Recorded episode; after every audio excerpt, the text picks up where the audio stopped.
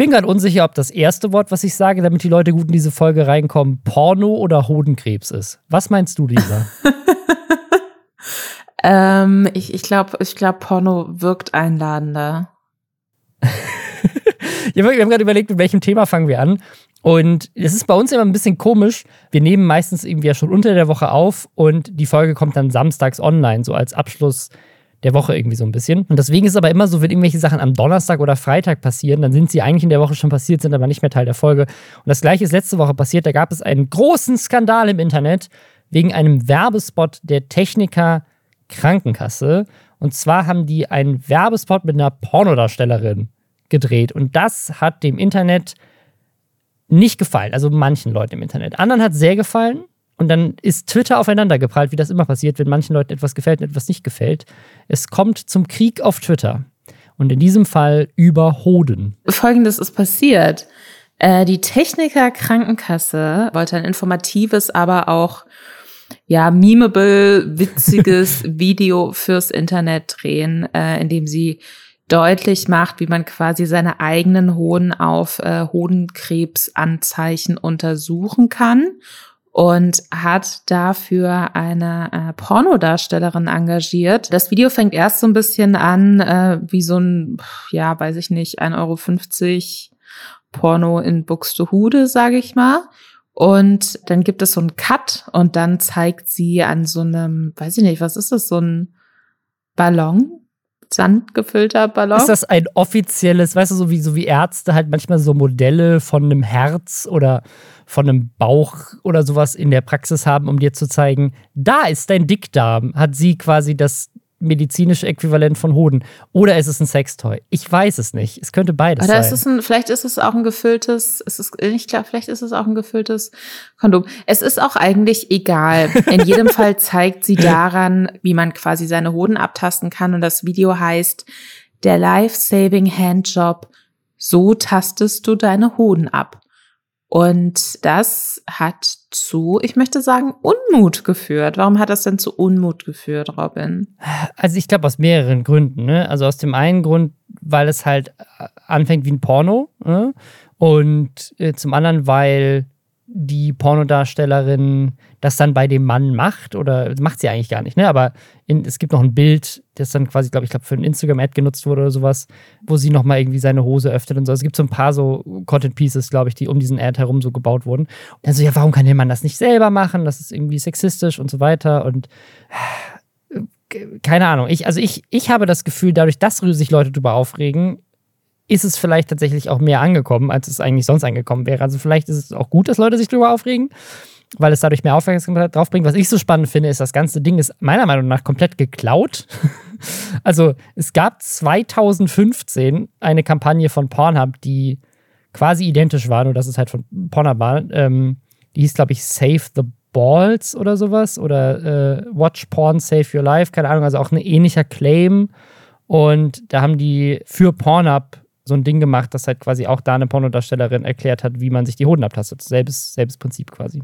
Ich glaube, was ich jetzt einfach ähm, möchte, weil gleiches Recht für alle ist, dass die Techniker Krankenkasse ähm, diese Szene aus Fight Club äh, nachstellt, wo der Edward Norton Charakter Marla Singer die die Brüste abtastet, weil sie glaubt, sie hat irgendwie so einen, sie hat einen Hinweis auf äh, Brustkrebs gefunden und das dann so quasi darstellt als Informationskampagne dafür, wie man seine eigenen Brüste abtasten muss. Das, ähm, das fände ich jetzt, glaube ich, schon wichtig. Vielleicht ähm, hat Edward Norton auch gerade Zeit und kann das selbst machen. Können wir der Techniker Krankenkasse diesen Spot pitchen?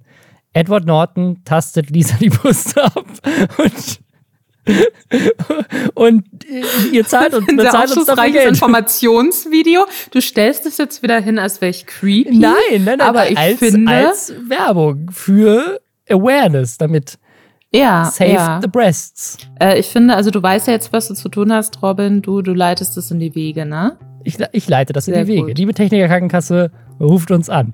Und damit herzlich willkommen zu den Lester-Schwestern, dem Podcast, bei dem wir jeden Samstag euch erklären, was die letzte Woche das Internet bewegt hat. Was hat das aufgeregt? Was für Beef gab es? Welche Influencer haben schon wieder richtig viel Scheiße gebaut?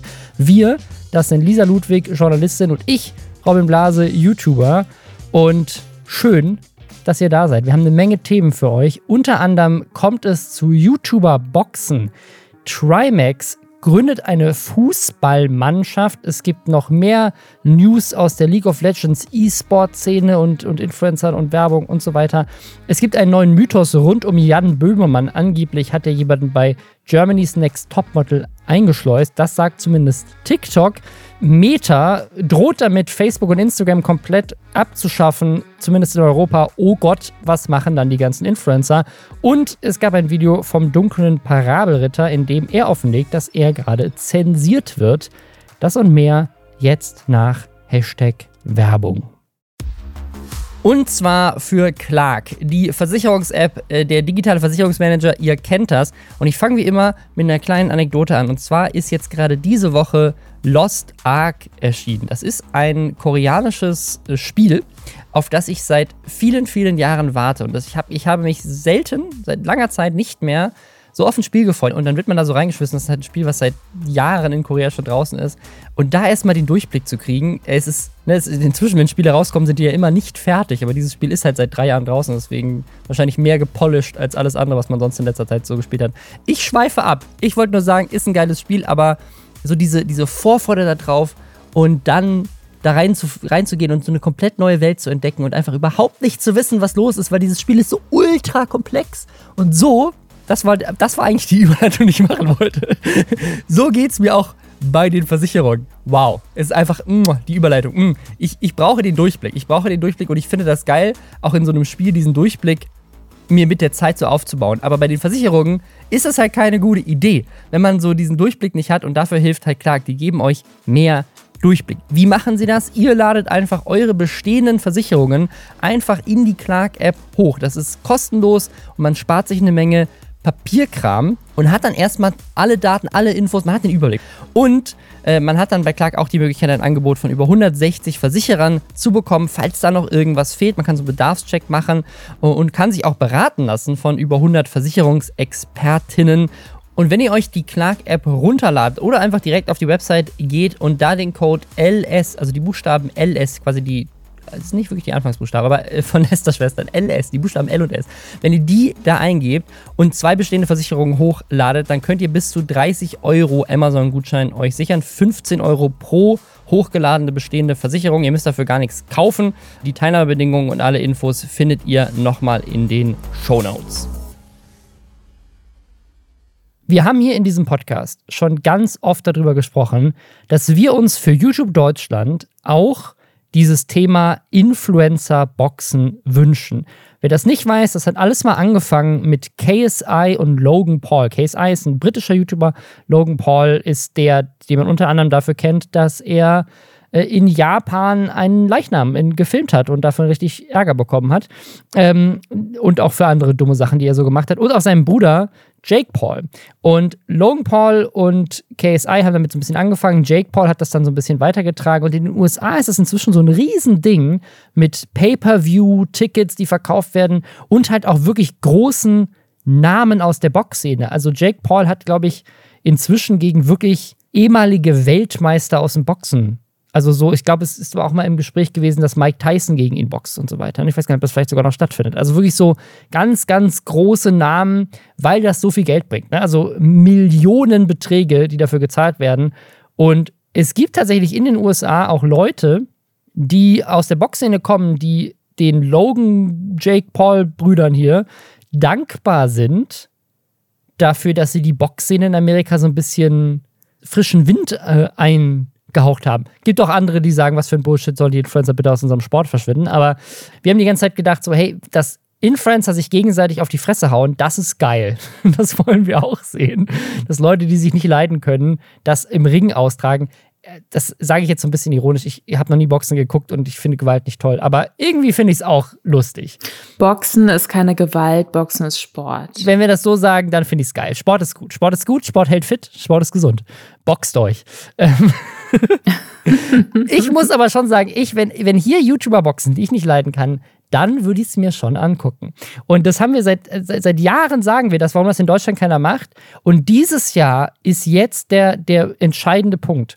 Wir haben letztes Jahr schon so ein bisschen darüber berichtet, dass einmal Trimax plötzlich kam und meinte, er möchte gegen Mickey TV boxen. Das ist auch so ein Twitch-Streamer, sind beide, glaube ich, in den, in den Top 20 der erfolgreichsten Streamer in Deutschland auf Twitch. Und die beiden werden gegeneinander boxen in der Lanxess Arena. Wer da sonst noch so dabei wird, es wird wohl auch noch andere Fights geben. Es ist ja immer so, dass es dann unterschiedliche Boxkämpfe gibt. Das wird passieren dieses Jahr. Es wird aber noch einen anderen Boxkampf geben, bei dem wir uns nicht sicher waren, ob das wirklich stimmt. Es gab nämlich so einen TikTok-Livestream, wo Standard Skill und Leon Mascher sich gegenseitig Beleidigungen in den Kopf geworfen haben und dann gesagt haben, ja, wir sollten eigentlich boxen. Und das findet jetzt statt und zwar am 19.02., also nächsten Samstag. Nächsten Samstag um 18 Uhr auf dem YouTube-Kanal von Universum TV. Das ist so ein Box-Promoter aus Hamburg. Werden Standard Skill und Leon Mascher kämpfen. Und nicht nur die, es gibt noch einen zweiten Fight parallel, nämlich ApoRed gegen KS Freak. Zwei YouTuber, die so wirklich komplett runtergefallen sind und überhaupt nicht mehr relevant sind, die werden boxen. Und, und das wird anscheinend kostenlos auf YouTube ausgestrahlt. Ich bin sehr gespannt. Der Post von KS Freak hat fast 50.000 Likes. Was glaubst du denn, wer gewinnt? Also das, das wäre für mich jetzt das ist für mich jetzt die spannendste Anschlussfrage. Also wir haben hier zwei Paarungen. Wir haben ApoRed und KS Freak. Beide schon mal gefühlt gecancelt worden. Und wir haben äh, Standard Skill, der mir nicht so richtig viel sagt, muss ich ganz ehrlich sagen. Und Leon Mascher auch schon mal zurecht gecancelt worden. Also wo, wo siehst du so, wer, wer macht das? Wer, wer gewinnt jeweils? Also ich, in diesem TikTok, wo Standard Skill und äh, Leon Mascher sozusagen sich so gebieft haben, da kam irgendwie raus, dass Standard-Skill irgendwie doppelt so viel wiegt wie Leon Mascher. ähm, deswegen kann ich mir gut vorstellen, dass das Standard-Skill das hier holt, aber ich würde Leon Mascher auch nicht unterschätzen. Bei ApoRed und KS Freak, ich habe das Gefühl, KS Freak holt das 100%. Keine Ahnung warum, aber ich habe das Gefühl, der ist tatsächlich so muskulös und aggressiv und ApoRed ist, ist es ein bisschen weniger, habe ich das Gefühl. Ich glaube, in, in seinem Kern ist ApoRed eigentlich so ein so ein softer Dude. Ein bisschen Schluffi-mäßig, oder? Ich habe auch so, ich habe so Schluffi-Vibes, ja, ne? wenn er ja, so, ja. wenn er sich so filmt in seinem Hotelzimmer in, in Istanbul. Und, und KS Freak ist die ganze Zeit so, als wäre er auf Koks. KS Freak war doch auch schon mal bei diesem ein, äh, bei dieser Couple Challenge Sache oder so dabei. Und da mussten die ja auch so ein bisschen so körperliche Mutsachen und so machen. Und da hat er zumindest immer sehr laut seine Partnerin angeschrien, dass sie sich doch bitte Dinge trauen soll. Deswegen habe ich das Gefühl, er kann da er hat da was zu beweisen. Ja. Und ApoRed ist, glaube ich, eher so, ApoRed freut sich, dass er dass er wieder eine Möglichkeit hat, seinen Bademantel auszuziehen oder so. Also ich habe ich, ich sehe von ApoRed kein einziges Foto in seinem Instagram-Feed, wo er kein T-Shirt anhat. Freak schon. Und der ist, der ist ripped, der Dude. Ich würde es gar nicht unbedingt nur an, an so einer, an so einem rein optischen Ding festmachen, glaube ich. Also es muss ja auch nicht bedeuten, nur weil eine Person schwerer ist, dass sie dann besser boxt. Das stimmt, ja. Ähm, bei äh, Standard Skill und Leon Mascher, ich glaube halt nicht, dass Leon Mascher so ein, ich glaube nicht, dass er draufhaut. Ich habe den so ein bisschen in diesem ähm, Haus der Reality Stars. Ach, wie hieß das denn? Es gab irgend, es, es gab letzten Sommer auch wieder irgendeine so Reality-Show, wo er auch mit dabei war und ähm, so auch so der super kuschelige Sonnenschein und super lieb immer.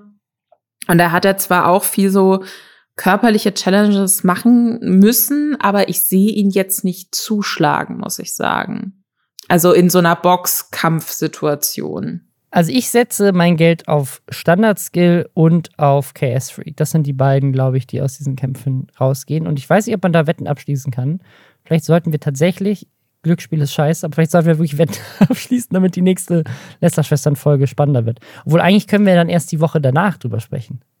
Weil das ja an dem Samstag ist. Wer auch immer verliert, ich, ich kaufe mir die ausgeschlagenen Zähne der Person als NFT. Wenn unter euch jemand ist, der sich mit Boxen auskennt, schreibt uns doch gerne mal im Lester-Schwestern Reddit, wer ihr glaubt, wer gewinnt. Oder äh, seid am 19.02. live dabei und schreibt uns eine Analyse von dem Fight, dass wir die Woche drauf euch dann genau sagen können, was Profis dazu sagen. Gibt bestimmt irgendjemanden hier, der, der sich mit Boxen auskennt und der sich, der schon komplett cringe darüber, was wir hier zu Gewichtsklassen und was, was ich gesagt haben. Äh, aber wir haben gerade eben auch von Trimax gesprochen, der ja auch in diesem Box-Business irgendwie mit drin ist. Der gründet jetzt, das finde ich noch spannender als das E-Sport-Team von Hand of Blood. Der gründet eine eigene Fußballmannschaft. Es gibt in England so einen, so einen, ich weiß nicht, was das ist, auch Zweitligist, Drittligist oder sowas. Wrexham heißen die. Und letztes Jahr, glaube ich, war das, hat Ryan Reynolds diesen Fußballclub gekauft. Und hat quasi so jetzt so seinen eigenen Fußballclub. Zusammen mit dem anderen Schauspieler, dessen Name mir gerade nicht einfällt, aber der hat quasi auch einen Fußballclub gekauft, so einen kleinen Fußballclub, der ihm jetzt gehört. Und Trimax macht das andersrum. Die wollen quasi selber einen Amateurfußballclub starten und den dann tatsächlich auch antreten lassen in Amateurligen, wohl in der Hamburger Kreisklasse und dann mal gucken, was damit passiert, so.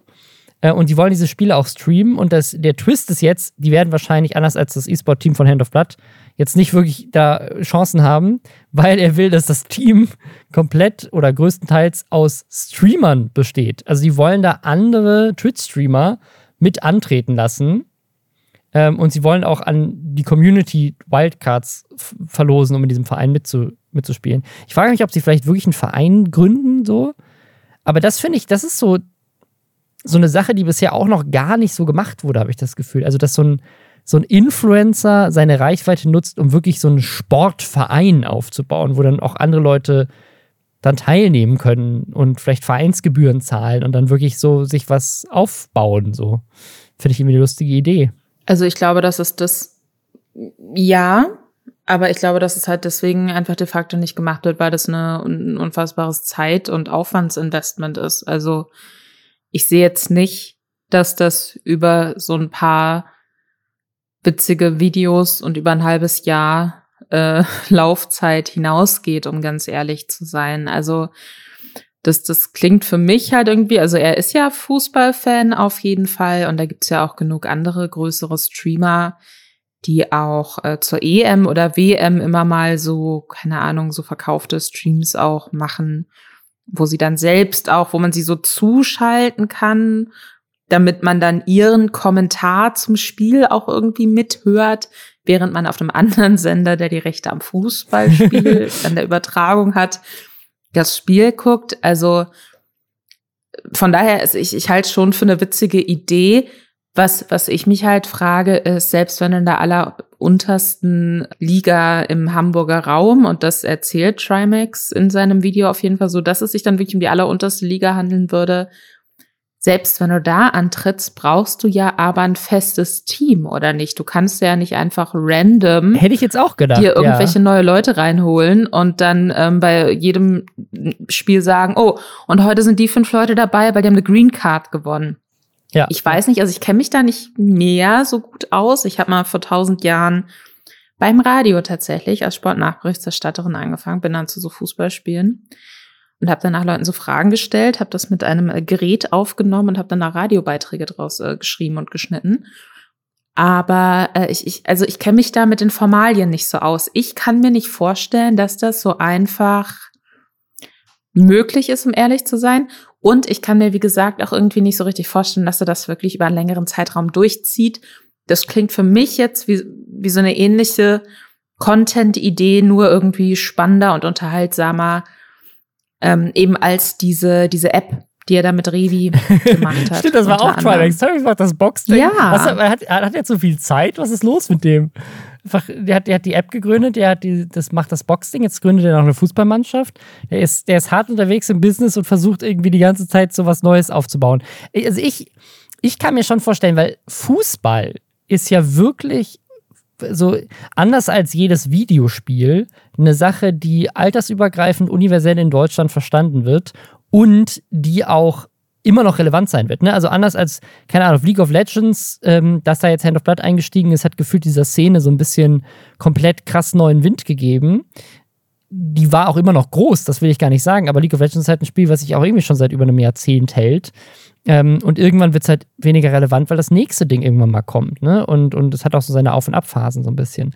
Und Fußball ist halt einfach so ein Ding, das, ne, also, das gibt schon seit Jahrzehnten erfolgreich im Fernsehen und es, es zieht sich durch. Also ich kann mir schon vorstellen, Plus, wenn du es halt genauso machst wie ein Hand of Blood, der halt so ein E-Sport-Team aufstellen kann, weil der halt aufgrund seiner Reichweite direkt die krassesten Sponsoren rankriegt. Ne? Also du kannst ja einfach, wenn das jetzt, wenn du es anders angehen würdest, wenn du jetzt nicht sagst, da ist ein Streamer im Spiel mit drin, dann wird es wahrscheinlich eh scheiße. Ne? Aber wenn das möglich ist, die Spiele auszutauschen, könnte es ja tatsächlich passieren, dass du sagst, ich habe mit der Reichweite von diesen Streamern das bestfinanzierteste Kreisklassenteam aller Zeiten aufgebaut und mich von ganz unten ein bisschen höher in die dritte Bundesliga gespielt oder so.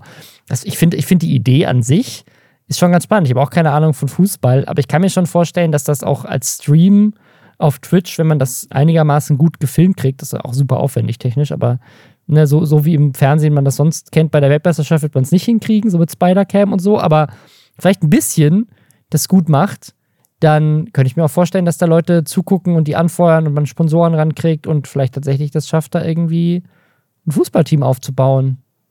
Ich habe jetzt gerade noch mal äh, unter seinem Video bei Instagram geguckt und da klingt's für mich jetzt äh, in der Beschreibung so, als würden da nicht bei jedem Spiel neue Leute mit Wildcard ausgelost werden, sondern als würde er halt nach zwei und die sind dann fest festen drin, ne? Spielern ja. suchen. Also dass quasi Großteil des Teams sind Streamer, aber zwei Leute aus Hamburg und Umgebung sind eben keine Streamer und das finde ich auch witzig. Du musst nicht gut in Fußball sein. Zählt Berlin noch als Umgebung? Kann ich da noch mitmachen? Ich bin richtig schlecht, aber ich hätte halt auch nicht die Zeit, ne? Ich hätte nicht die Zeit, da jedes Wochenende oder wann auch immer die wahrscheinlich sind die regelmäßig die Spiele, zumindest in so einer Saison, ne? Finden die regelmäßig statt da musst du ja schon auch einfach die Zeit mitbringen. Also Trimax hat offensichtlich sehr viel Zeit. Du musst ja auch trainieren können irgendwie gemeinsam. Also das ist irgendwie. Ja, vielleicht musst du das in dem Spiel nicht, weil du einfach so, weil es einfach egal ist. So, du trainierst einfach nie. Du kommst immer nur an dem Samstag zu dem Spiel und dann gehst du wieder nach Hause. Aber stell dir mal vor, du bist irgendwie, keine Ahnung, Teil von so einer super leidenschaftlichen äh, Hobby-Fußballmannschaft in der untersten Kreisliga in Hamburg. Und Du hast dann eine Mannschaft in der Liga, die nur aus so überbezahlten Twitch-Streamern besteht, die, so, die das nur für die LOLs machen und sich dann noch die ganze Zeit so witzig beim Spielen vielleicht filmen. Und, und, und das sind dann deine Gegner und, und du fühlst dich dann direkt so gedemütigt, weil du da denkst, so, okay, aber wir nehmen das Spiel ernst, uns ist es wichtig. Wir überlegen uns eine Strategie, wir trainieren. Und äh, für die ist es irgendwie so ein Content. Also ich bin, ich bin gespannt. Ich will da jetzt absolut gar nichts unterstellen. Ich glaube nicht, dass das sehr lange Bestand haben wird, zumindest nicht mit äh, Trimax. Ich kann mir nicht vorstellen, dass Trimax da dann jede Woche mitspielt und große andere Streamer da auch verbindlich jede Woche mitspielen. Das kann ich mir einfach nicht vorstellen. Ja, aber wenn er jede Woche daraus einen Content machen kann, dann lohnt sich vielleicht sogar, ne? Weil es jede Woche ein Ja, Stream aber du bist ist. ja nicht flexibel, weißt du, was ich meine? Du hast dann da halt immer irgendwie keine ja, aber Ahnung. Streamer machen doch, also, also jetzt ganz ehrlich, no, no disrespect, aber die meisten Streamer haben ja schon einen sehr klaren Ablauf, wo sie eigentlich jeden Tag acht Stunden lang streamen, so, ne? wenn du Vollzeit-Streamer bist, so, außer halt vielleicht mal am Wochenende einen Tag Pause oder so. Also ich kann mir schon vorstellen, dass er das schafft, weil, also ganz böse gesagt, der macht ja sonst nichts anderes, außer zu Hause zu sitzen und zu streamen.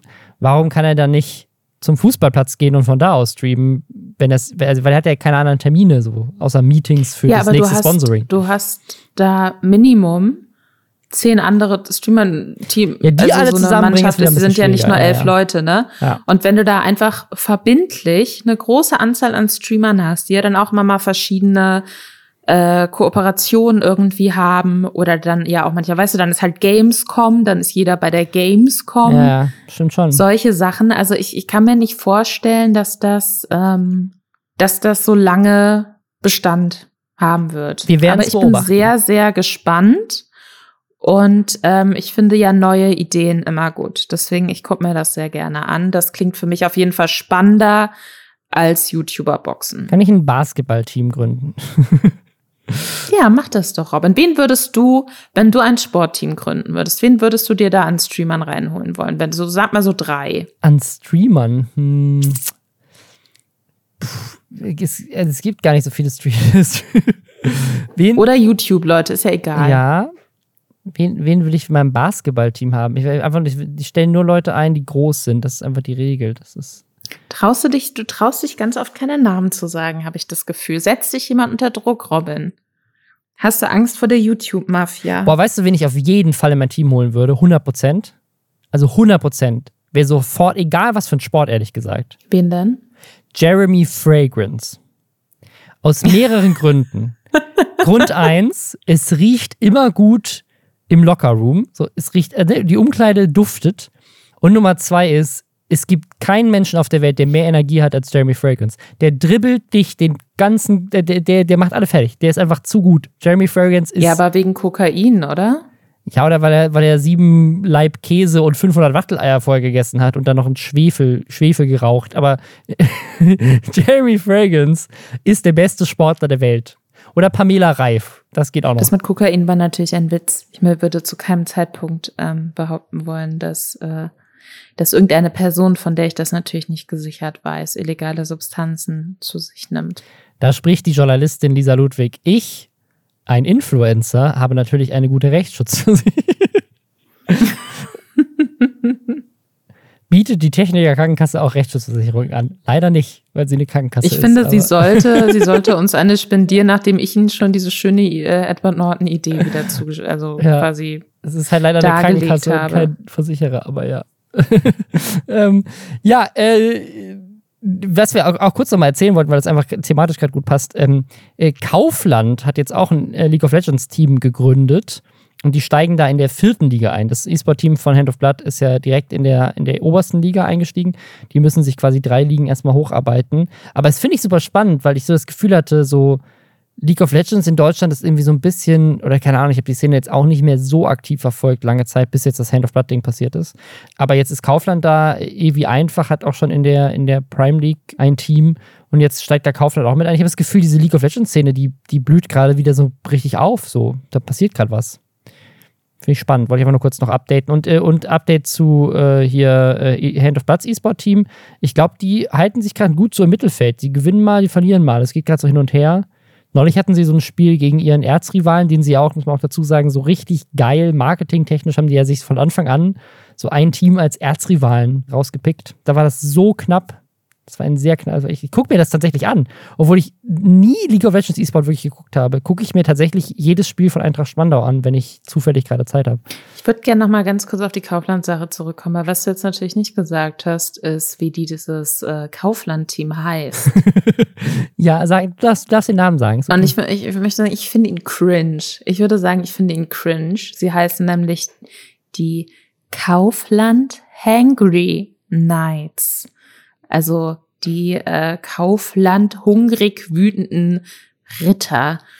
Und ähm, es gibt auch so ein kurzes Video, wo sie ihre Spieler vorstellen. Äh, die Spieler sagen mir nichts, weil ich dafür einfach ich war schon bei League of Legends Live-Veranstaltungen und ich finde es super faszinierend und kann da auch ganz gut zugucken. Die sind auch nicht bekannt, ehrlich nicht, gesagt. Also soweit ich weiß. Ja, ich bin ja. da auch einfach. Die haben irgendwie Teile von denen haben wohl schon mal in der zweiten deutschen Liga gespielt. Dieses Kaufland-Team startet jetzt dann wohl in der vierten Liga. Das von Hand of Blood spielt er in der ersten. Und äh, die haben so ein Video dann quasi gemacht, wo diese äh, Spieler dann auch jeweils so verkleidet sind, so grob in die Richtung der äh, Charaktere oder auch auf den Positionen, auf denen sie spielen. Und das ist sehr dramatisch. Und dann gibt's natürlich auch diesen klassischen E-Sports, Fußball, Kamerafahrt-Ding, wo dann die Person irgendwie so die Arme verschränkt und so heroisch ernst, aber auch mit leichtem Schmunzeln in die Kamera guckt. Ist, ähm, ja, bei Kaufland wurde sich da, wurden sich da viele Gedanken offensichtlich ähm, gemacht. Ich find's spannend. Und ich muss sagen, dass der Name Kaufland Hangry Nights, also mit diesem Hangry, so fühle ich mich auch immer, wenn ich bei Kaufland bin, weil ich für mich persönlich merke, Es überfordert mich absolut, wenn ich in sehr großen Einkaufsmärkten bin, weil ich nichts finde. Und dann merke ich, wie so meine, meine Geduldsspanne von Sekunde zu Sekunde kürzer wird. Ich dann irgendwann auch so aufgebe, mir dann denke, okay, brauche ich wirklich Brot? Wie wichtig ist es, Wasser zu besitzen? Das sind dann so Dinge, so da mache ich so Abstriche, so ich, ich kaufe nicht ich kaufe nicht so gern bei Kaufland ein, aber es kann auch daran liegen, dass ich ähm, mal mit äh, 18 eine Zeit lang in so einer Kaufland-Filiale gearbeitet habe äh, und da Brillen verkauft habe, ohne jegliche äh, Vorbildung im Bereich Brillen. Deswegen, vielleicht habe ich da so ein kleines Trauma auch. Ich wünsche Ihnen natürlich trotzdem alles Gute mit diesem Team. Ich bin gespannt. Äh, vielleicht ziehen sie sich dafür dann auch aus Animal Crossing von ihrer Insel zurück. Ja, genau, das wollte ich nämlich gerade sagen, weil, falls ihr es vergessen habt, äh, Kaufland war auch die, die jetzt im Metaverse sind, äh, weil sie so eine äh, Agentur haben, die sie, also die quasi eine Sponsoring bei einer Influencerin gekauft haben. Und ich finde es schon sehr spannend. Also ich kenne auch eine der Agenturen, die dafür Kaufland arbeitet. Und man muss schon sagen, also das muss man Kaufland lassen. Die sind schon sehr, sehr, sehr modern unterwegs. Ne? Also Kaufland hat irgendwie, glaube ich, mit Knossi was gemacht. Kaufland hatte ja auch diesen Werbespot mit Wendler irgendwie eine Woche bevor der durchgedreht ist. Und dann mussten sie diesen Spot runternehmen mit diesem Regal äh, wo er quasi statt Egal Regal gesungen hat. Kaufland sind auch der, ist auch der Partner von diesen ganzen Influencer-Produkten hier. Robs Chips und Hey Moritz hat ja jetzt so ein Kaugummi rausgebracht, der heißt Hey. Die gibt es dann alle immer exklusiv bei Kaufland. Also Kaufland ist da schon, äh, ist schon irgendwie super jugendlich unterwegs, was ich richtig faszinierend finde. Kaufland hat sehr viele verschiedene Arten von Energy Drinks. Bevor wir jetzt weitermachen mit potenziellem Jan Böhmermann Betrug, Schmuggel bei Germany's Next Topmodel und dem Ende von Facebook und dem dunklen Paraderitter und so weiter. Machen wir noch einmal kurz Hashtag Werbung. Und zwar für den Medien NRW Creator Day. Das ist so ein bisschen Werbung in eigener Sache, weil ich bin da auch. Das ist ein digitaler Coaching-Tag für Content Creator oder alle, die es werden wollen oder vielleicht auch einfach, wenn ihr so generell an der Branche interessiert seid und ihr wollt euch da mehr informieren. Viele von euch, die diesen Podcast hören, würde ich mal davon ausgehen, interessieren sich für so dieses Creator-Business. Und es ist ein komplett kostenloser, komplett digitaler Workshop am 18. Februar der findet von 10 bis 17 Uhr statt. Ihr müsst, glaube ich, auch nicht den ganzen Tag teilnehmen. Also wenn euch da nur eine einzelne Session interessiert, könnt ihr euch bestimmt da auch nur für diese Session anmelden. Und es wird eine Menge spannende Sessions geben. Unter anderem von Marius Angeschrien, von Tomatolix, von Ost, von ehemalig Waititi, von Sean Bu, hier dem Bruder von Julian Bam, der dieser krasse Filmemacher ist. Und auch von mir.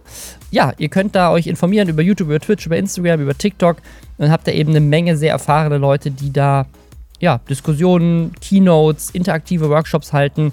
Und ihr könnt euch dafür einfach anmelden in der Medien NRW App. Den Link dazu findet ihr unten. Ihr könnt auch einfach im App Store oder im Google Play Store danach suchen oder ihr geht einfach für mehr Infos auf medien.nrw slash creator-day und dann sehen wir uns vielleicht am 18. Februar von 10 bis 17 Uhr irgendwann in der Zeit. Wenn ihr Bock habt, würde mich freuen. Ist wirklich ein cooles Angebot. Ich finde es so lustig. Ich habe das diese Woche bei einer anderen News auch noch gelesen. Da ging es um was ganz anderes. Ich, mir fällt es jetzt gerade nicht ein. Aber das irgendwie so, weil Jan Böhmermann das so ein, zwei Mal so richtig geil hingekriegt hat, dass jedes Mal, wenn irgendwas seltsam ist, Leute sagen, war das vielleicht ein Streich von Jan Böhmermann? Dabei hat gefühlt Jan Böhmermann seit irgendwie drei Jahren oder vier Jahren oder länger schon gar nicht mehr so was krasses gemacht, wo er Sachen eingeschleust hat. Es gab das halt so ein, zwei Mal. Und dann seitdem sagt jeder jedes Mal, wenn irgendwas passiert, ach, ist das bestimmt ja ein Böhmermann. Das ist so ein bisschen der Marvin des Fernsehens. Ich finde das vor allem aber auch deswegen ähm, so überraschend, weil, also ja, zum einen habe ich auch das Gefühl, das ist schon ein paar Jahre ähm, her. Und zum anderen habe ich das Gefühl, dass es eigentlich der Böhmermann immer maximal noch so ein Millennial-Ding irgendwie war. Aber ich habe nicht das Gefühl oder hatte bisher zumindest nicht das Gefühl, dass so Gen Z mhm. und so die TikTok-Generation ihn so auf dem Schirm hat oder ihn so regelmäßig irgendwie auch konsumiert, dass er bei denen so präsent ist.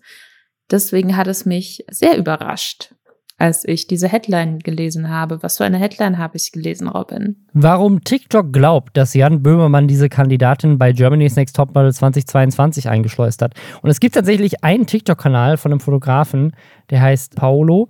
Der hat da mehrere Videos zu gemacht. So ein bisschen ist das, glaube ich, gar nicht von ihm, sondern eigentlich so aus den Kommentaren von seinen TikTok-Videos entstanden. Die Videos haben aber mehrere hunderttausend Views und es geht darum, dass bei Germany's Next Topmodel, ich gucke das nicht. Guckst du das? Guckst du Germany's Next Topmodel? Bist du da, bist du da tief Ewig drin? her, dass ich das geguckt habe. Das ist irgendwie Das Einzige, wo ich wirklich bei Germany's Next Topmodel noch öfter dran denke, ist, dass es mal so eine super geile Verarsche auf YouTube gab.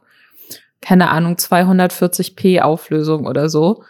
Und äh, ich die seit Jahren suche und nicht mehr finde. Das war von der ersten und der zweiten Staffel, das war richtig witzig. Aber irgendwie, weiß ich nicht, es, es interessiert mich nicht, weil im Endeffekt wer wird da ja auch niemand mehr richtig Model, sondern die werden dann halt alle direkt Insta-Influencer und das das ist die, darum geht man zu Reality TV, damit man danach Instagram-Influencer werden kann. Ja. Das vielleicht dann bald nicht mehr. Da können wir dann gleich drüber sprechen, warum, warum das vielleicht bald nicht mehr möglich ist. Aber ähm, tatsächlich ist die Story so ein bisschen seltsam. Und zwar gibt es eine Teilnehmerin bei Germany's Next Topmodel dieses Jahr, die heißt Viola. Die hat so pinke Haare und ist, ich will einfach sagen, die ist halt ein bisschen abseits von dem, was man jetzt klassisch bei Germany's Next Topmodel erwarten würde. So ein E-Girl, finde ich. Die ja. sieht aus so ein E-Girl. Sie ist, sie ist jetzt nicht das lange blonde Haare. Ne? Ich werde jetzt mit meinem Pudel hinterher auf, auf Instagram super viele Beauty-Produkte und Urlaub am Strand promoten. So wirkt sie zumindest nicht auf den ersten Blick. Und sie erzählt auch in so einem Vorstellungsvideo so eine seltsame Geschichte. Und die hat das so ein bisschen mit losgetreten. Da geht es darum, dass die Kandidatinnen so ihre, ihre Abenteuer erzählen, die sie schon gemacht haben. Und das Abenteuer, was sie erzählt, ist, dass sie mal spontan mit ihrem alten klapprigen Fahrrad irgendwo hinfahren wollte. Das war aber 300 Kilometer entfernt. Und dann ist sie da irgendwie mehr, über 24 Stunden im Fahrrad gefahren, durch den Regen, durch die Nacht durch, bis sie da ankam. Und sie erzählt das doch irgendwie so. Auf so, auf so eine, so, so, so als wäre das so völlig normal äh, Art und Weise. Und das fanden Leute halt irgendwie lustig und sie fanden sie irgendwie so strange halt einfach. Ne? Und an sich muss man eigentlich dazu sagen, ganz ehrlich, ist es ein bisschen eine Beleidigung vielleicht, dass Leute sagen, wir finden dich so seltsam, dass wir glauben, du bist gar nicht echt und du bist nur eingesetzt. Weil wenn die nämlich tatsächlich jetzt nicht da irgendwie eingesetzt ist, dann ist das ja irgendwie schon ein bisschen abwertend zu sagen, so, wir finden dich so komisch, dass wir nicht glauben, dass du tatsächlich eine Teilnehmerin von dieser Show bist, sondern dass jemand dich da eingeschleust hat, damit es lustig ist. Gleichzeitig wird da wohl aber auch darüber gesprochen, dass es halt immer wohl eine Kandidatin auch immer gibt bei Germany's Next Topmodel, die halt so ein bisschen von dem Rest abweicht, um halt irgendwie so ein bisschen auch Dramaturgie in diese Show reinzubringen. Ne? Dass halt immer eine gibt, die so ein bisschen dann, die ist halt ein bisschen anders als die anderen und dadurch gibt es dann Konflikte und dadurch gibt es dann ne, so, so Storylines, die man halt bauen kann im Reality-TV. Es gibt auch tatsächlich keinerlei Anzeichen dafür, dass das irgendwas ist von Jan Böhmermann, außer dass irgendjemand auf TikTok das gesagt hat ich finde es halt auch so witzig und interessant irgendwie, dass da so viele Medien drauf aufgesprungen ja. sind. Also zum einen, ich würde nicht ausschließen, dass ich auch einem Mitarbeiter sagen würde, kannst du da kurz was draus machen, weil das ist absurd. Aber dass dann auch wieder so verallgemeinert gesagt wird, warum TikTok glaubt. Ja, ja. Und in der Realität ist es halt, so sind halt irgendwie fünf Leute in, in Kommentaren unter Videos von einem Dude. so. Also das ist nicht so ganz TikTok, aber das denke ich mir ja auch schon immer bei diesen ganzen neuen TikTok-Challenges, dass es am Schluss wahrscheinlich einfach zehn Leute sind, die das machen und dann wird das wieder so hochgehypt. Egal. Ich, äh, ich finde auch so diese, ich muss mir halt vorstellen, wenn ich mir vorstelle, ich wäre in so einer Sendung und ich bin halt einfach vielleicht als Person ein bisschen überdreht ähm, oder habe halt auch einen bewusst ganz eigenen Stil. Und dann kriege ich mit, dass Leute glauben, dass ich ja kein echter Mensch sein kann, sondern dass ich ja, ein ne? weiß ich nicht, Ü40-Comedian aus dem ZDF, der mittlerweile vor allem so klassischere Late-Night-talkige äh, Themenbereiche verhandelt, dass der sich mich ausgedacht hat und mir gesagt hat, wie ich mich zu verhalten habe, damit es lustig ist oder damit irgendeine mhm. größere Wahrheit aufgedeckt wird. No disrespect zu Jan Böhmermann, also meine ich es überhaupt nicht. Aber ich überlege mir gerade, wie ich das als Frau finden würde in diesem Format. Und das würde mich wirklich verletzen. Und ähm, das, das finde ich dann auch so ein bisschen hart. Und zum anderen, mein, meine nächste Überlegung war dann auch, was würde man denn jetzt damit aufdecken wollen? Weil bei diesem Vera-Fake damals, wo Jan Böhmermann bei äh, Schwiegertochter gesucht, so ein äh, Vater und ein Sohn irgendwie eingeschleust hat, die halt so getan haben, als hätte der Vater offenkundig ein Alkoholproblem, weil sie dann eben aufdecken wollten, wie RTL über solche Dinge hinweg sieht und sich bewusst solche Leute reinholt, die ja. eigentlich gar nicht mehr über sich selbst so richtig entscheiden können, um die dann bloßzustellen. da war ja ganz klar, die Person wird so überzeichnet oder wird das über diese Person ähm, als gegeben so verkauft, um, e, um eine bestimmte Sache aufzudecken. Und ich sehe nicht, was man damit aufdeckt, dass man sagt, hier ist eine Kandidatin, die hat äh, pink gefärbte Haare, äh, Vokuhila auch, glaube ich, sieht ja. zumindest so aus, ähm, trägt ein bisschen wilde Outfits und erzählt halt manchmal verrückte Geschichten, so, die vielleicht jedem schon mal als Jugendlichen passiert sind, wenn man zum ersten Mal eine Zigarette gezogen hat oder so. Weißt du, was ich meine? Also das ist irgendwie, da würde ich jetzt nicht sehen, was will man mit dieser Person aufdecken. Wenn es darum gehen sollte, und das suggeriert, ähm, suggerieren ja Artikel dazu auch irgendwie, dass das natürlich sein könnte, dass man eine Kandidatin einschleusen will, um aufzudecken, wie wirklich mit den Kandidatinnen umgegangen mhm. wird dann brauchst du ja keine, in Anführungszeichen, crazy Kandidatin. Dann kannst du halt irgendeine, ne, eine von den vielen normschönen Mädels irgendwie einschleusen und ist dann auch okay. Deswegen, das geht für mich von vorne bis hinten irgendwie nicht auf. Ähm, Finde ich aber trotzdem ja. spannend. Deswegen finde ich es gut, dass wir drüber reden. Ja, also, ja, vor allem, falls euch auf TikTok diese Verschwörungstheorie begegnet, dann wisst ihr, wo sie herkommt. Wir haben sie jetzt weitergetragen, wir haben sie jetzt nochmal größer gemacht. Nee, wir haben, wir haben sie ja auch gleichzeitig debunked, also ist ja okay. ähm, weitere, weiterer Verschwörungsmythos, der gerade rumgeht, der euch vielleicht Angst macht oder eigentlich nicht, weil das Sentiment ist tatsächlich eher genau gegenteilig. Also alle freuen sich darüber, aber auf so eine richtig, also auf so eine richtige so ja endlich Art und Weise. Und zwar geht jetzt gerade, es gab sogar einen Post von der Tagesschau heute dazu, dass Meta, also das neue Facebook, der Name von Facebook, von dem Mutterkonzern, dass die damit drohen, dass sie Facebook und Instagram in Europa abschalten werden. Und das Gerücht kommt daher, dass Meta das selber gesagt hat. Also die haben, die haben tatsächlich damit gedroht. Aber so indirekt. Also was man, was man dazu sagen muss, also die diese ganzen Internetkonzerne, das ist jetzt auch nicht nur Meta, die haben immer generell Probleme mit den ganzen Regulierungen, die die EU in den Raum schmeißt, sei es jetzt irgendwie Artikel 17 damals oder jetzt zuletzt der Digital Services Act oder der Digital Markets Act, das sind jetzt gerade wieder neue Sachen, die verhandelt werden. Ist alles sehr zäh und langweilig, aber ist für diese Konzerne bedeutet das am Ende des Tages sehr viel weniger Geld. Ich weiß nicht, was ich mitbekomme, aber Facebook hat gerade irgendwie 30 Prozent Marktwert verloren im, im Aktienmarkt und haben selber gesagt, dass alleine dieses Ding, das Apple als, als Push-Notification auf dem Handy ja immer fragt, ob du möchtest, dass Webseiten dich tracken und Apps. Also du kannst immer so Ja oder Nein anklicken. Und allein dadurch, dass bei Apple Leute sagen, nö, ich möchte nicht getrackt werden, das alleine hat Facebook 10 Milliarden Dollar gekostet, weil sie halt durch das Tracking ihr Geld verdienen. Und die EU sagt halt eigentlich mit dieser Datenschutzgrundverordnung, dass äh, personenbezogene Daten von europäischen Staatsbürgern und Bürgerinnen eigentlich nicht in die USA dürfen, solange die USA nicht dieselben Datenschutz Grundlagen hat. Und das, das ging eine ganze Zeit lang. Dann hat 2020 der Europäische Gerichtshof entschieden, dass das nicht so ist, weil sie, der Europäische Gerichtshof hat entschieden, die Datenschutzverordnung in den USA ist richtig scheiße, weil da kann die NSA dann Daten abhören und so weiter. Und seitdem ist das, ist das so ein Status quo. Meines Wissens hat Facebook damit tatsächlich oder Meta damit tatsächlich gar nicht gedroht, sondern sie haben gesagt, das könnte passieren. Also es, es war quasi, das ist in der, in der Nachricht, in so, einer, in, so einem, in so einer Stellungnahme zur SEC passiert, also das ist die Börsenaufsicht in den USA. Ähm, und in dieser Nachricht haben sie gesagt, so hey, ne, es kann passieren, dass wir die Plattformen aus Europa zurückziehen müssen. Was nicht bedeutet, dass sie das planen. Sie haben auch selber dann auf Anfrage gesagt, nö, das planen wir nicht. Aber es, dadurch ist das halt entstanden, dass Leute jetzt darüber berichten, dass sie damit drohen. Vielleicht drohen sie auch indirekt so ein bisschen damit, weil sie denken, sie würden damit Druck auf die EU ausüben, so dass Leute sagen: so, nein, dann ändern wir die Gesetze für Facebook. Wenn die dann, wenn Facebook weg ist, oh nein, das müssen wir ändern. Das ist natürlich auch ein bisschen Quatsch. Aber ja, das ist die Story. Jetzt wisst ihr die rechtlichen Rahmenbedingungen.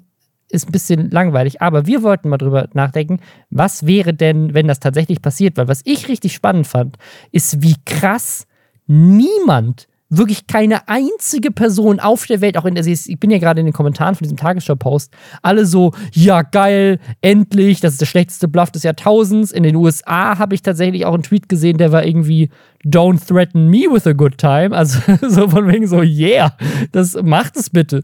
Äh, natürlich wäre das für die ein riesiger Verlust, wenn sie aus einem der größten Märkte sich einfach zurückziehen würden.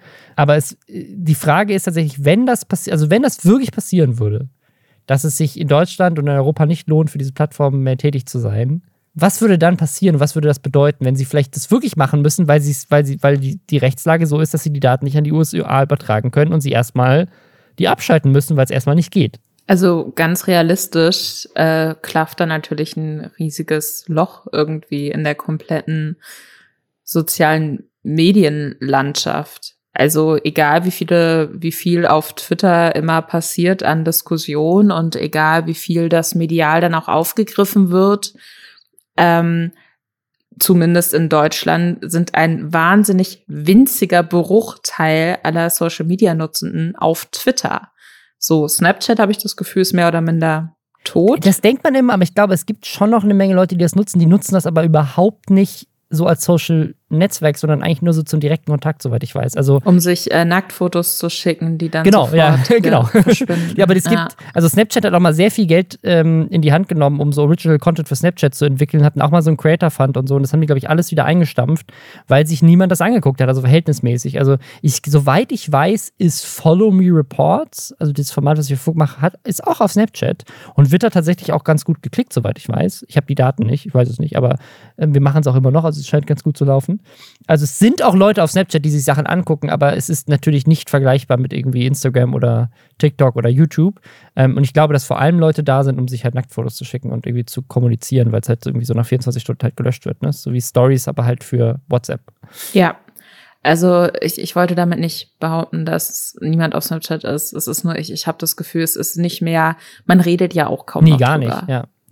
Und gut, TikTok wird immer größer, hat YouTube irgendwie bei den gesehenen Stunden pro Tag war es, glaube ich, überholt, ja, ja. keine Ahnung. Aber das sind ja auch Netzwerke, die noch mal ein bisschen anders in jedem Fall funktionieren, als das jetzt äh, Facebook und Instagram tun. Und ich finde es zum einen witzig, wenn Leute auf Instagram in Instagram-Kommentaren sagen, bitte löscht es endlich.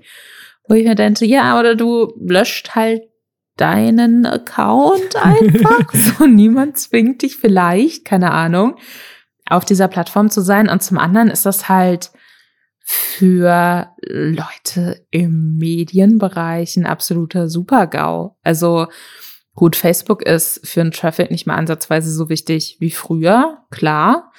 Da ist das Google jetzt einfach die Haupt-Traffic-Quelle für viele. Aber nichtsdestotrotz würde damit einiges wegbrechen. Und zum anderen ist das dann natürlich auch, also wenn ich überlege, wie viele Leute ich alleine kenne, die dann einfach keine Jobs mehr hätten. Weil sie Instagram-Accounts managen oder Social Media Marketing. Ja, genau. Oder halt wirklich so, also ich meine, wenn du dir auch so klassische Medienhäuser anguckst, oder auch so was, was haben Unternehmen für äh, Social Media Accounts? So, keine Ahnung, was hat die Deutsche Bahn ja, ja, ja. für Social Media Accounts? Dann sind die natürlich auch irgendwie, glaube ich, bei TikTok unter anderem.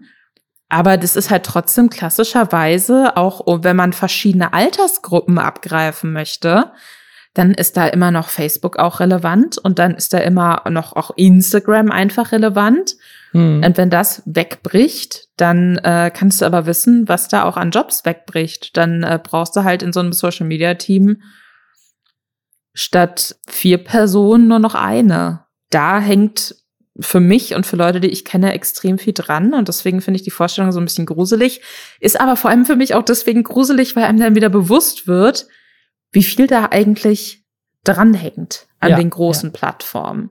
Was würde das denn für dich bedeuten? Weil das finde ich ja interessant, weil du bist ja auch einfach Content Creator im Social Media Bereich. Ja, also ich muss sagen, dass für mich Instagram ähm, tatsächlich mit eine der wenigsten wichtigsten Plattformen ist. Ne? Also ich, ich würde tatsächlich sogar sagen, wenn morgen Instagram gelöscht werden würde, hätte ich mehr Zeit, TikTok auszuprobieren, was, wo wahrscheinlich einfach mehr äh, Möglichkeiten drin stecken. Ne? Mein erster Gedanke war tatsächlich, wenn das wirklich passieren würde, dann wird unglaublich viel Influencer-Marketing-Budget frei, was aktuell auf Instagram ausgegeben wird, weil gefühlt ist Instagram von allen Plattformen immer noch die lukrativste. Ne? Also ich glaube, du, also was jetzt so Marketing-Sachen angeht, weil auf Instagram wird so viel Geld, wenn du mal anguckst, wie viel Werbung so erfolgreiche Instagram-Accounts in ihren Stories teilweise posten, du kriegst für einen Post weitaus weniger als jetzt für ein YouTube-Video oder sowas, ne? Aber die Masse ist einfach viel größer, ne? Also ich kenne ja wirklich Instagrammer, die, die einfach unendlich viel Geld verdienen mit Instagram-Content, das, das Geld würde vielleicht dann alles in TikTok und YouTube fließen und so weiter. Und dann äh, gibt es vielleicht mehr Budget für Videocontent, ne? weil plötzlich halt so der ganze, das ganze Fotozeug wegfällt. Oder aber das Geld geht komplett weg. Und dann, das, es, gibt, es gab ja so einen spannenden Exodus von Wein damals. Ne? Also die ganzen Wein-Leute sind als Wein äh, fertig, Logan Paul zum Beispiel, den wir heute gesprochen haben, oder auch David mhm. Dobrik und so weiter. Das waren alles Leute auf Wein.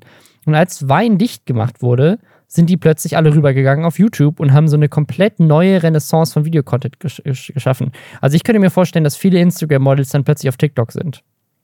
Und das quasi auch für TikTok nochmal so einen ganz neuen Zulauf an Creatern schaffen würde. Wäre wär irgendwie spannend, ne? Wenn dann TikTok gleichzeitig auch mit verboten wird oder keine Ahnung. wird es nochmal noch mal interessant. Aber die gleiche Frage haben sich auch viele gestellt, als, als, ne, als bei Artikel 17 und so weiter alle meinten so, das Internet wird gelöscht. Es wird kein YouTube mehr geben. Was mache ich dann?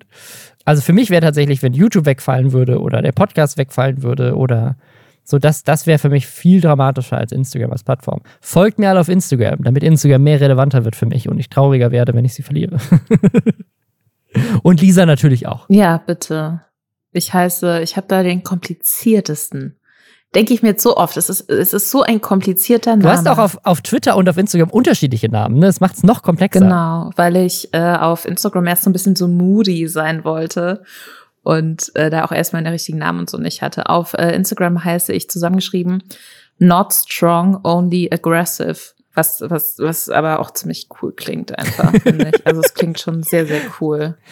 Okay, ich finde, du hast Lisa Ludwig ist schon ein geiler Name, weil mit Alliteration und so, das klingt immer so ein bisschen wie so eine Superheldin, weißt du? Das könnte so ein Spider-Man-mäßig so sein, ne? Die haben ach, das Alliteration im Namen ist für mich immer direkt Superheld, weil ja. alle Marvel-Helden Alliteration im Namen. Stimmt gar nicht, aber irgendwie welcher, schon. Welcher Superheld wärst du, wärst du am liebsten, wenn du den aussuchen könntest?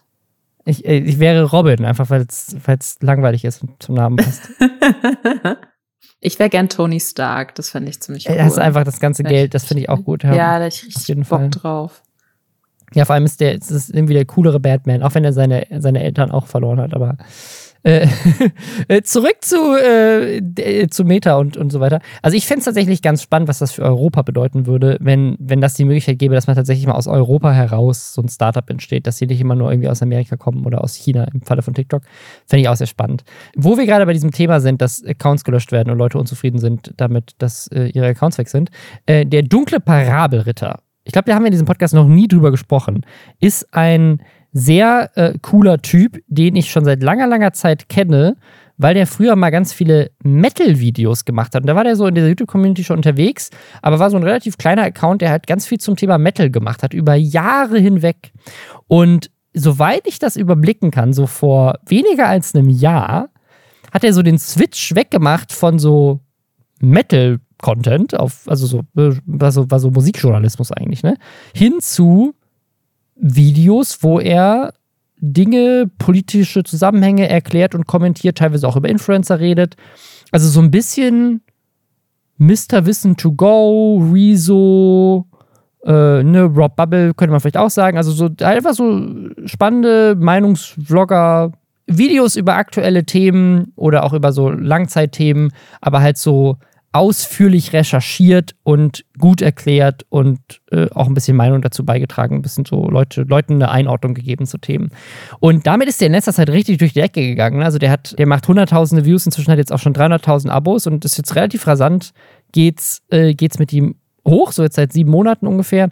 Und jetzt hat er ein Video hochgeladen, das heißt, ich werde zensiert. Und da erzählte etwas, was eigentlich ein altes Problem ist was nicht neu ist, aber es ist für ihn wahrscheinlich neu, weil er jetzt seit, seit sieben Monaten diesen Content macht. Ähm, deswegen vielleicht nochmal ein guter Zeitpunkt drüber zu sprechen. Und zwar sagt er, er wird zensiert. Warum? Weil er sagt, YouTube demonetarisiert seine Videos automatisch aufgrund seiner Wortwahl. Das ist jetzt seit den letzten fünf Monaten so. Also relativ kurz nachdem er angefangen hat, politische Inhalte zu machen, hat YouTube angefangen, ihn zu monetarisieren, so vor fünf Monaten. Das hat er dafür Videos gemacht, hat er über Armin Laschet und Christian Lindner gesprochen, über die Zerstörung, hat so zur Bundestagswahl Content gemacht. Also hat so kontroverse Themen, politisch wahrscheinlich für Werbekunden. Ich muss sagen, ich mag ihn sehr, aber ich finde das Framing so von wegen, dass es Zensur ist, ein bisschen clickbaity. Ne? Verstehe ich natürlich auch, warum man das macht, ist völlig okay. Aber möchte ich an der Stelle sagen, so ich werfe ihm das nicht vor, sondern das ist halt einfach, es, ne? Meiner Meinung nach wird er nicht zensiert. Sondern was halt bei YouTube passiert, und das passiert, glaube ich, bis heute bei LeFloid, ist mit ein Grund, hat Mr. Wissen to Go mal gesagt, warum Mr. Wissen to Go zu Funk gegangen ist. Leute, die so politisches Commentary auf YouTube machen, kriegen kein Geld. Zumindest von YouTube nicht, weil Werbekunden das nicht wollen. Und das Problem ist halt, das liegt nicht unbedingt an YouTube. Er sagt selber, er findet, das ist Shadowbanning. Und was halt tatsächlich ein Problem ist, dass es intransparent ist. Also, dass man nicht selber, man kann nicht nachvollziehen, warum YouTube das entmonetarisiert hat, an welchem Thema das lag, an welchem Wort, was man vielleicht gesagt hat. Er sagt, das sind Worte wie Schulz und Bubatz und Lauterbach und FDP und AfD und Impfen dass er aus den Gründen de demonetarisiert wurde, weil diese Wörter genannt wurden. Ich weiß gar nicht genau, wie er das zurückverfolgen will. Julian Bam hat ja da auch mal ein Video zugemacht, wo er sich drüber aufgeregt hat, wo sein Cutter dann quasi das Video so umgeschnitten hat, dass sie sozusagen von demselben Video unendlich viele Versionen hochgeladen haben, wo immer andere Teile aus dem Video rausgeschnitten waren, bis es nicht mehr entmonetarisiert war, um herauszufinden, welcher Teil des Videos jetzt dafür verantwortlich war. Ne, und es ist halt nicht transparent, das verstehe ich, das ist auch echt valide Kritik und das ist Kritik, die, die man ändern sollte, aber grundlegend, meine persönliche Meinung ist, das Problem ist halt nicht bei YouTube, sondern das Problem ist, dass Werbekunden keinen Bock haben auf politische Inhalte. Und die wollen vor allem nicht vor Videos laufen, wo es zum Beispiel um den Afghanistan-Krieg geht, weil dann wieder irgendjemand einen Screenshot postet von einem Coca-Cola-Werbespot, von einem, von einem Video, was irgendwie äh, ein, ein Kriegsthumbnail hat oder sowas. Und dann irgendjemand sagt, Coca-Cola, ihr unterstützt sowas. Das Problem ist, dass halt die Algorithmen von YouTube nicht unterscheiden können, ob das jetzt ein journalistischer Beitrag ist oder ob das ein tatsächliches Kriegsvideo ist oder so. Ne? Und das ist irgendwie so ein bisschen ein Problem. Das heißt, das Problem ist eher, dass die Werbekunden halt keinen Bock drauf haben und YouTube halt dann halt das macht, was die wollen. Und den, die geben denen halt die Option beim Buchen. Ich weiß nicht, ich würde jedem YouTuber mal empfehlen, mal selber einfach mal für 5 Euro Werbung auf YouTube zu buchen, um zu sehen, wie das funktioniert und was man da alles an Kriterien auswählen kann. Weil da kannst du halt einfach auswählen, okay, ich möchte vor kontroversen Inhalten vorkommen oder nicht. Und damit YouTube das filtern kann, müssen sie halt lauter Inhalte, die sie, ne, die Werbekunden halt nicht wollen, in diesen kontroversen Topf reinschmeißen. Und dadurch fliegen da halt Sachen raus. Und das ist richtig kacke. Ich verstehe, dass das nervt.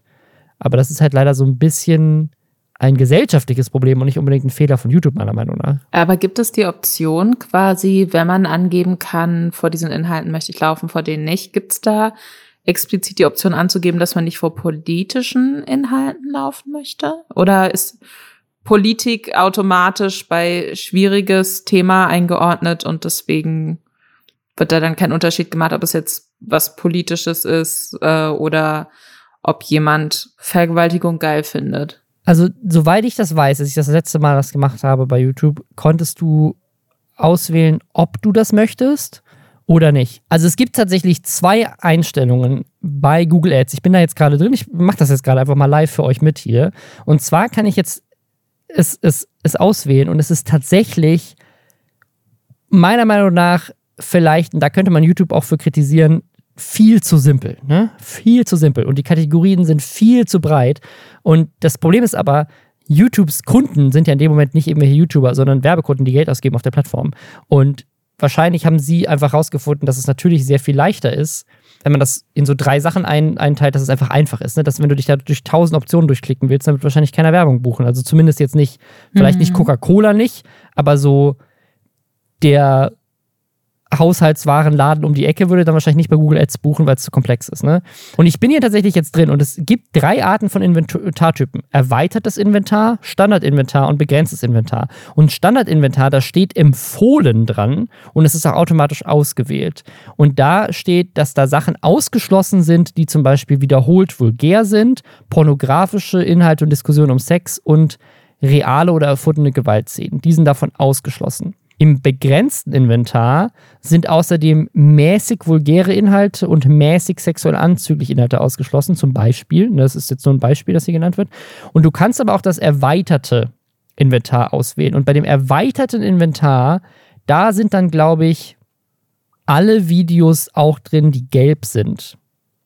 Also man hat immer dieses gelbe Icon bei YouTube, weil da wird bei einem erweiterten Inventar wird nur ausgeschlossen, wenn es übermäßig vulgär ist, pornografische Nacktheit enthält oder äh, Darstellungen von Gewalt und schweren Verletzungen hat. Und ich glaube, wenn ich jetzt erweitertes Inventar auswählen würde, dann würde ich wahrscheinlich beim dunklen Parabelritter auch auftauchen als Werbekunde. weil der wahrscheinlich gelb ist und nicht rot. Aber sorry, das, das verwirrt mich jetzt ein bisschen, weil was da angeblich ausgeschlossen wird, das äh, klingt ja zu keinem Zeitpunkt nach politischem Inhalt, sondern das ist ja ganz klar ja. Pornografie und Gewaltdarstellung. Genau, und das schreiben sie nicht dazu, weil das sind Beispiele, das sind sozusagen, das sind, das sind so Guidelines, die sie den Werbekunden an die Hand geben.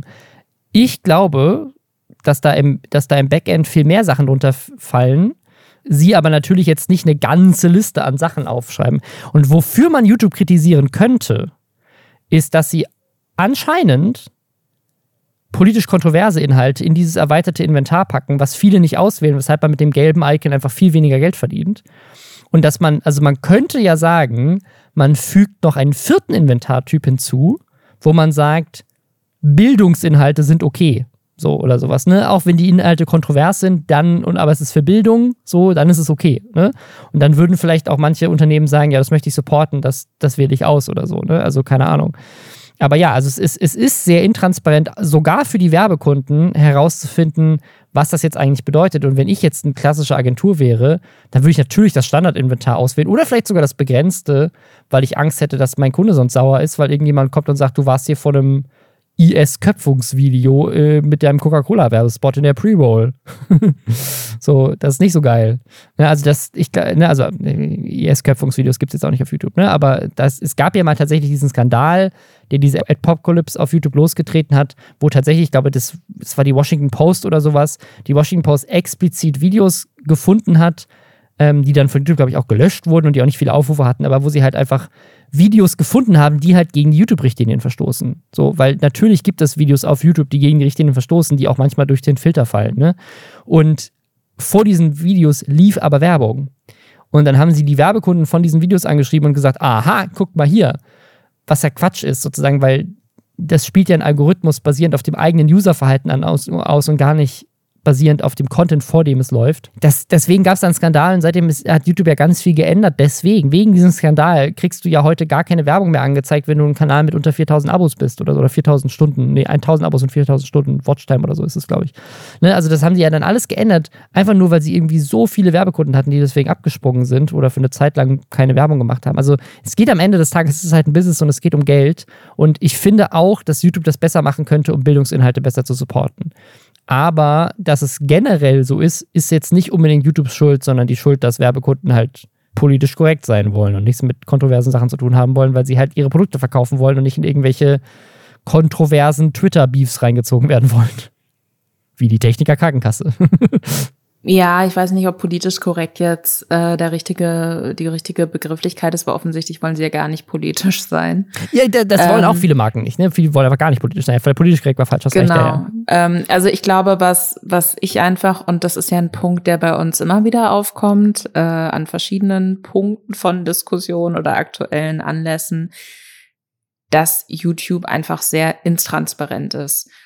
Und ich glaube auch als Werbekundin würde ich mir wünschen, natürlich nicht, dass ich irgendwie, außer ich habe jetzt explizit Bock drauf, so 50.000 verschiedene Dinge habe, so eine Liste, wo ich so Check wegmachen kann oder reinsetzen kann, ob diese Art von Inhalt für mich okay ist oder nicht. Das nicht, weil natürlich frisst viel zu viel Zeit, viel zu aufwendig, da springen voll viele Leute ab. Aber ich wüsste dann doch schon gerne ein bisschen genauer, ähm, mhm was unter bestimmte Bereiche fällt. Ich fand halt diese Beispiele von äh, sehr ausfälliger Sprache, Pornografie und äh, Gewaltdarstellung, das sind für, sind für mich so absurde Extrembeispiele. Also ich bin mir relativ sicher, dass 99 Prozent der Kundinnen und Kunden nicht sagen, ja, ich möchte, dass äh, meine Werbeplatzierung vor extrem Gewaltdarstellungen gespielt wird. So. Wer weiß, wenn du so eine edgy Marke bist, so True Fruits will das bestimmt. Ja, bestimmt, aber die sind dann die einen Prozent, die das wollen. Und das ist, ähm, deswegen finde ich das als, als Beispiel so ein bisschen überzogen und wenig hilfreich. Und da verstehe ich dann einfach nicht, warum man dann nicht der Transparenz willen noch zwei Beispiele mit reinnehmen kann, die vielleicht für manche Leute auch überhaupt nicht problematisch sind, ne? Dann ist es halt wieder widersprüchlich. Ne? Also ich glaube, was, was Google ja will, und das ist auch verständlich, ist, sie wollen möglichst viele Ads verkaufen. Das heißt, sie wollen möglichst klar machen, okay, klick einfach alles durch und dann kauft die Ad, so fertig. Äh, weil was, was ja tatsächlich in den USA auch ist, dadurch, dass unter, also das, das wissen wir ja, weil unter, dass unter diese erweiterten Inhalte, die die meisten Werbekunden halt nicht auswählen, dass da halt einfach auch Schimpfwörter drunter fallen. Ne? Das stand ja drin, so was, was ist extrem vulgär. Und in den USA ist es ja inzwischen schon üblich. Ich meine, guckt euch mal ein Video von irgendwie Linus Tech Tips an oder sowas. Ein Kanal, der wirklich der werbefreundlichste Typ ist aller Zeiten. Der macht nichts anderes außer irgendwie Server bauen und PCs reviewen und so. Und die zensieren jedes Fuck. So jedes Schimpfwort und so weiter wird zensiert und, und rausgeschnitten, weil sie halt wissen, wenn wir das nicht machen, dann verlieren wir AdSense-Einnahmen.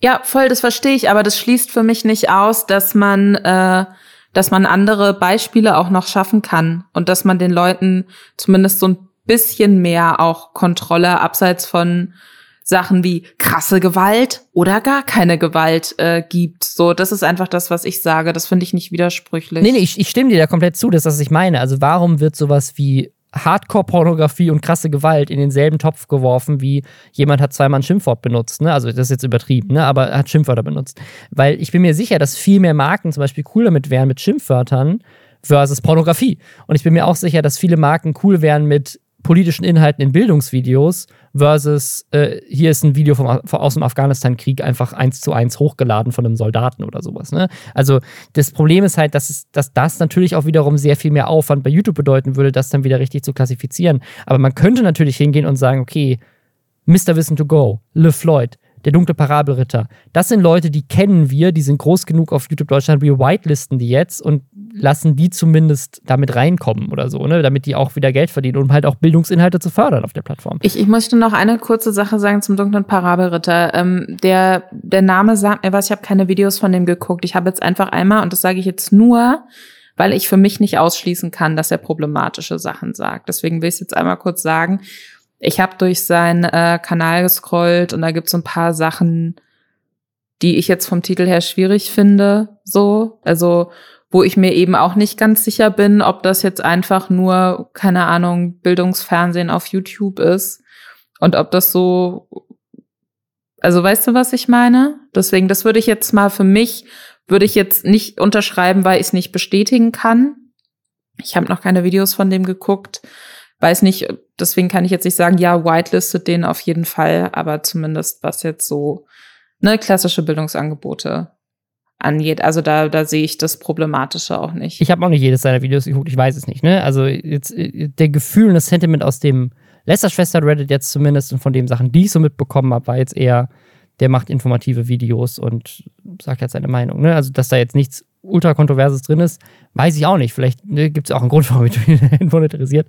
Aber so vom Gefühl her und von dem, was ich so mitbekommen habe und auch, wenn man das in den Kontext setzt von jemandem wie Mr. Wissen to Go, wo ich mir 100% sicher bin, dass da nichts Problematisches erstmal drin ist, weil es jetzt auch bei Funk durch sehr viele Abnahmeschleifen geht und so, äh, ne, bin ich, bin ich mir, na, verstehe ich das nicht so ganz. Also ich verstehe nicht, warum solche Inhalte mit darunter leiden müssen, äh, weil ich glaube, dass viele Werbekunden tatsächlich das cool fänden. Also, dass sie das, dass sie das auch okay mhm. fänden. Aber die Option ist halt aktuell gar nicht da. Du kannst das nicht differenzieren als, als Werbekunde. Dann wünschen wir euch äh, ein schönes Wochenende, eine schöne Woche. Wir hören uns nächste Woche. Dann wahrscheinlich noch nicht mit dem Boxkampf, aber ich bin sehr gespannt, wie es dann, äh, was da passiert und so weiter. Und checkt alle eure Hoden, wenn ihr sie habt. um den Bogen zum Anfang zu schließen. Und schreibt uns in den Subreddit, wen ihr gerne in eurem persönlichen äh, Streamer-Fußballteam hättet. Das interessiert ja. mich sehr. Ja. Mit Begründung. Gut. Bis dann. Bis dann.